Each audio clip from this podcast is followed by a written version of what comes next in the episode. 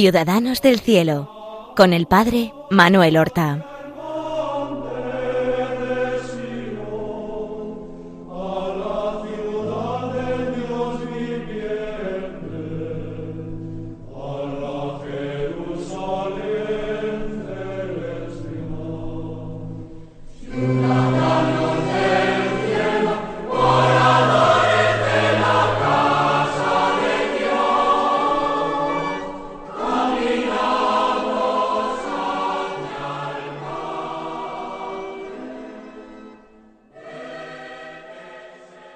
Buenos días, queridos amigos y oyentes de este programa Ciudadanos del Cielo que emitimos en las ondas de Radio María. Con mucha frecuencia, al comienzo de cada programa, yo recuerdo que lo realizamos para dar a conocer la vida y las virtudes de nuestros hermanos los santos. Y lo hacemos con el deseo de que nos vayamos haciendo amigos de algunos santos, a los que quizás nosotros experimentemos más cercanos, aquellos con los que nos identificamos por distintas circunstancias, pues con mayor facilidad. Pues bien, hay una circunstancia que no he eh, puesto de relieve nunca, y que quiero hacer ahora. Y es que en la vida de los santos tienen mucha influencia las vidas de otros santos. Tenemos muchos santos canonizados que fueron devotos, fervientes devotos de otros santos canonizados antes que ellos, reputados como grandes amigos de Dios y poderosos intercesores, eh, pues por la comunidad cristiana, por la Iglesia. Este hecho no lo hemos puesto nunca de relieve, pero hoy voy a hacerlo tratando la figura de una mujer, de una mujer de la Edad Media, de ese fabuloso siglo XIII, que fue un auténtico vivero de santos y de hallazgos extraordinarios. Vamos a hablar de Santa Inés de Montepulciano. No estoy hablando de la mártir Santa Inés, que es de la época romana. Estoy hablando de una santa cuya fecha de nacimiento no se conoce exactamente.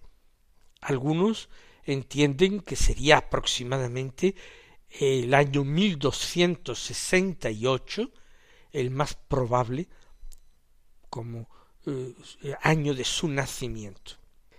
Inés eh, tenía como nombre o apellido familiar el de Señi, que era una familia de la nobleza, y posiblemente nació cerca de Montepulciano. Y parece que en esa familia ella fue eh, muy bien recibida, aceptada, querida por sus padres que la educaron en una piedad profunda. En una piedad profunda, pero siempre con vistas a un matrimonio que fuera ventajoso y ayudara a la familia a mantener su estatus de familia privilegiada, noble y rica. Sin embargo, Dios obra maravillas en el alma de las personas, de hombres, mujeres y niños que se le abren en la fe. E Inés se abrió maravillosamente en la fe a su Señor. De forma que con sólo nueve años ella había forjado su decisión de hacerse monja. Y ni corta ni perezosa, con nueve años, habló con sus padres con gran libertad de espíritu para pedirles permiso para poder marchar a un monasterio. Primero quizás como educanda, como alumna, como era costumbre a veces en hijas de familias nobles, pero con la idea de quedarse luego en el monasterio para hacerse novicia y luego religiosa de aquel monasterio. Era muy pequeña, era una niña de nueve años. Imagínense la edad a la que habitualmente los niños hoy día hacen su primera comunión. Ella lo tenía todo claro. Hay que suponer una madurez mucho mayor. Una madurez que era propio de la época, que fuera mayor, pero que también fue extraordinaria a lo largo de toda la vida de Inés y de la que eh, dio muestras más que suficientes de madurez.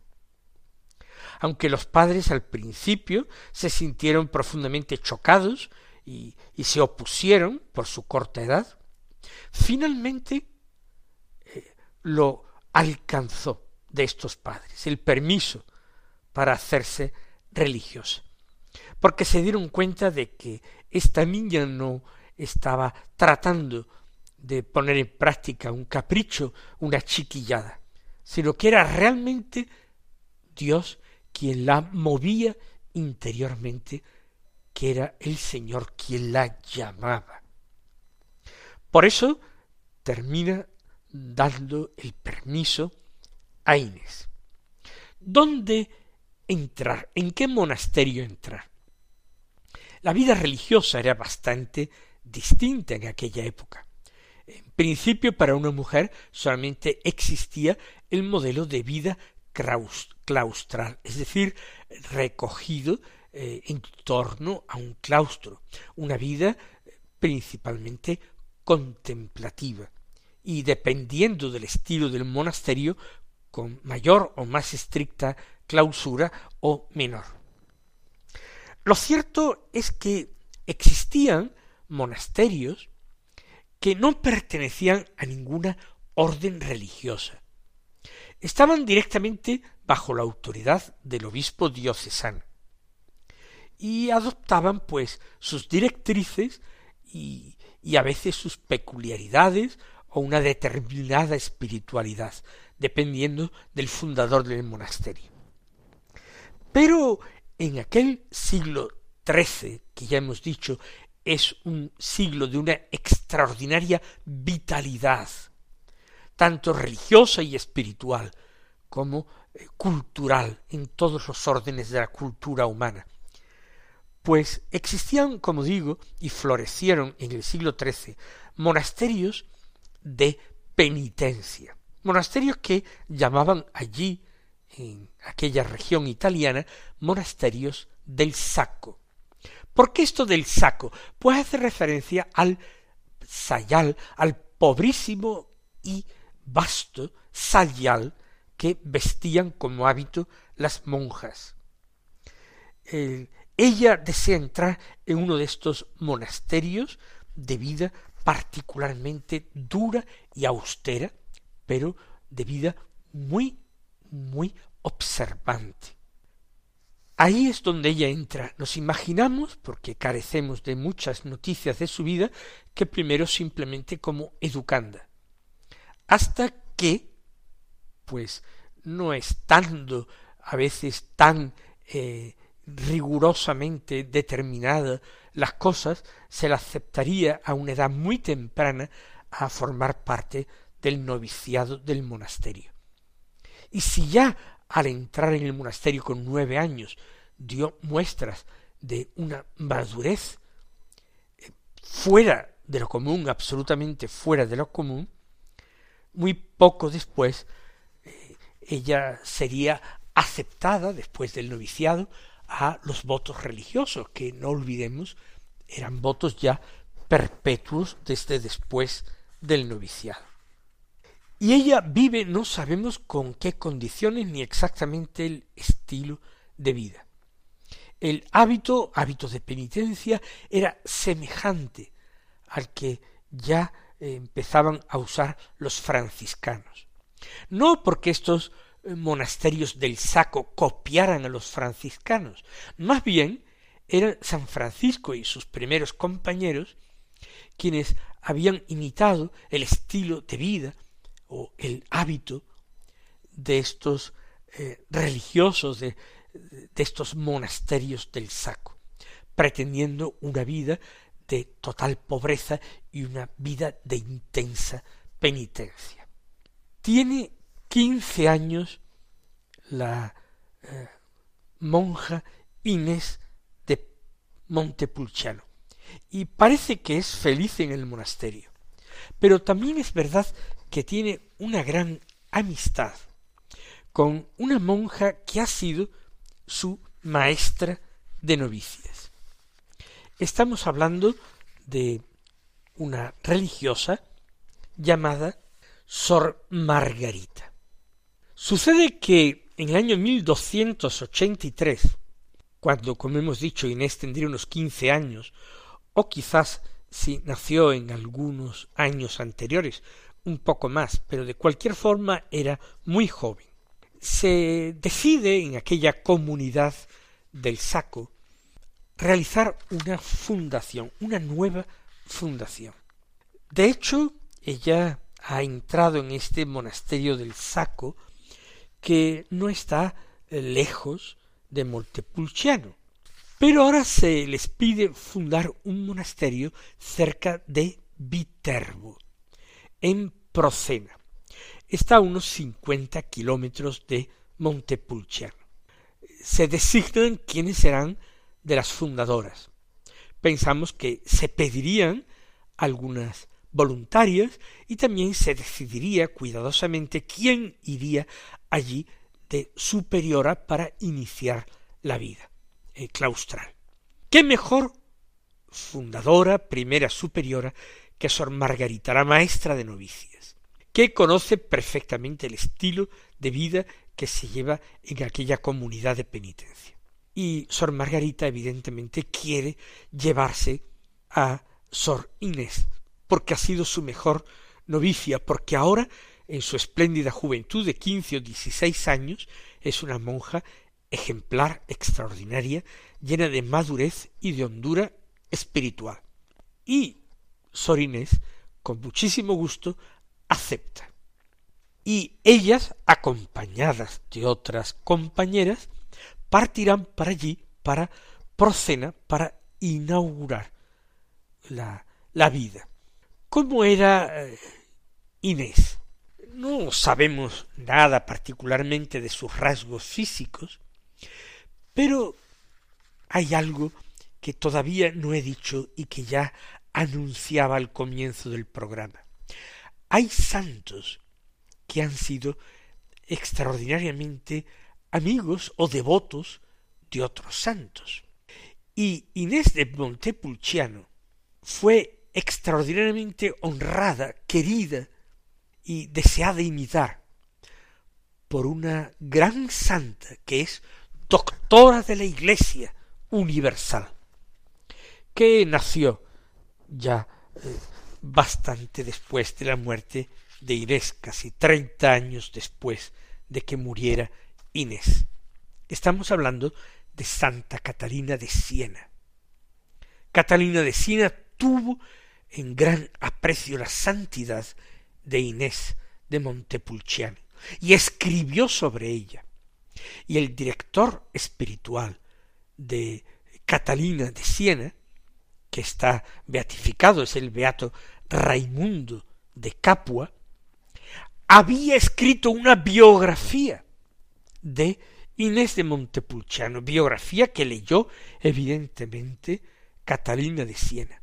Y ambos, Raimundo de Capua y Catalina de Siena nos dejan los mejores testimonios y las noticias más históricamente fiables de la vida y de la espiritualidad de Inés de Montepulciano. Sabemos, por ejemplo, que destacaba en esta eh, mujer la madurez, el equilibrio. Era una mujer equilibrada, que tenía una intensa vida de relación con Dios, que destacaba por su infancia espiritual, aunque ese término no lo utilizan ellos, se popularizará con Teresa del Niño Jesús muchos siglos más tarde, pero ella vive su relación con Dios de una manera filial, llena de ternura, de espíritu de infancia. Y ella vive una intensa relación de comunión con Jesucristo y con el Padre, hacia el que la lleva nuestro Señor Jesucristo. Coloquiaba con ellos, coloquiaba con confianza y con cercanía. Su madurez se manifestaba en sus grandes dotes de discernimiento y de autoridad para con las hermanas. Tenía verdaderamente el, carisma de la autoridad religiosa y sabía gobernar con bondad, pero también con firmeza y exigencia un monasterio, cosa que hizo desde muy joven, porque ya lo diremos, la eligieron como tal, como superiora de la comunidad, de esa comunidad de Procena, muy pronto, la eligieron muy pronto. Y luego se le atribuyen una serie de milagros y de hechos eh, singularmente hermosos, pero eh, teñidos un poquito con una aureola de leyenda. Por ejemplo, y forma parte de la iconografía más ordinaria de Inés de Montepulciano, se la representa a veces con un niño Jesús en brazos, y es porque, eh, según esta leyenda, en algunos momentos del año, en ciertas fiestas de la Virgen, Nuestra Señora la visitaba y colocaba en sus brazos al niño Jesús para que se deleitara con él en esos coloquios que tenía con nuestra con nuestro Señor. También esta eh, leyenda dorada de Inés nos dice que a veces aparecía su celda adornada de muchísimas flores, de flores de origen desconocido, de variedades no conocidas en la zona, que en ocasiones cuando ella rezaba de una forma solitaria, eh, uniéndose a Jesús en el huerto de los olivos, se le aparecía igual que a Jesús un ángel que la consolaba y que la consolaba extraordinariamente llevándole la sagrada comunión. Era una mujer llena de espíritu de caridad, de compasión para con sus hermanas más débiles, más ancianas, enfermas o tentadas. Y precisamente los buenos consejos que daba a sus hermanas, la dulzura con que las corregía o las llenaba de ánimo a las tentadas para que no se marcharan, para que no abandonaran la vida religiosa, hicieron de ella un personaje muy querido en su comunidad y una verdadera madre. Eso sí, la cruz también tenía que hacerse presente en sus vidas en forma de ciertas incomprensiones, porque es inevitable que no podemos dar gusto y contento a todas las personas que nos rodean. También ciertas épocas de oscuridad, de noche oscura, ciertas crisis espirituales. El Señor probaba a su sierva de este modo. Ocurre que en la ciudad natal de nuestra santa en Montepulciano, deciden también eh, construir un monasterio. Ven el bien espiritual grandísimo que en otras poblaciones hace un monasterio.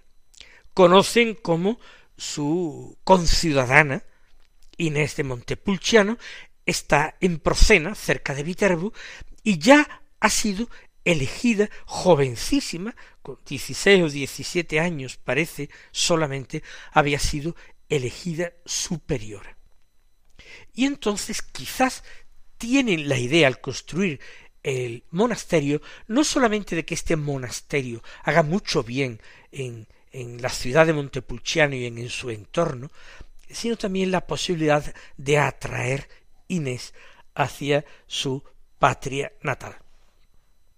Lo cierto es con ayuda popular y de grandes familias se construye un monasterio y cuando está construido se les ofrece a las personas que quieren ingresar en él para vivir vida de penitencia. Pero particularmente eh, las nuevas habitantes de aquel monasterio y eh, influidas por los fundadores y patronos de aquel monasterio, eligen por unanimidad como superiora, como abadesa, a Inés de Montepulciano, que acepta el cargo y se traslada al tercer monasterio de su vida, que será eh, un monasterio en Montepulciano. Se funda como monasterio de penitencia, aunque pronto, como vamos a decir inmediatamente, se adherirá a la orden de predicadores, a la orden de los dominicos. Este monasterio en Montepulciano se llamaba Santa María Novella. Y a los pocos años de ser fundado, conocieron el estilo de vida de las monjas dominicas. Y les gustaron las constituciones de estas monjas y las adoptaron y llamaron a los frailes dominicos para que ellos mm, pues fueran de alguna manera eh, los eh, impulsores y los que dieran su orientación espiritual a este monasterio. Inés, que era abadesa, tuvo que cambiar su título de superiora, porque las monjas dominicas, a diferencia de las clarisas, por ejemplo, o de las agustinas, no tienen abadesas, sus superioras son prioras. Inés empezó a ser ahora priora de aquel monasterio de Montepulciano. Es ya 1304, ella sigue siendo priora, pero se presentan los primeros síntomas de una, enfermedad que nosotros no podemos determinar exactamente cuál fue. Estaba asociada a trastornos eh, intestinales, pudo ser una úlcera estomacal que hoy día se curaría fácilmente, pueden ser otras cosas. Lo cierto es que esta enfermedad ya le va a acompañar el resto de su vida. Es 1304 y ella vivirá todavía trece años hasta el año 1317. Pero a pesar de su enfermedad, ella no cede en la intensidad de su vida espiritual. Más aún, su santidad va haciéndose eh, cada vez más tierna y delicada. La semana que viene veremos cómo. Hasta entonces, queridos hermanos, recibid la bendición del Señor.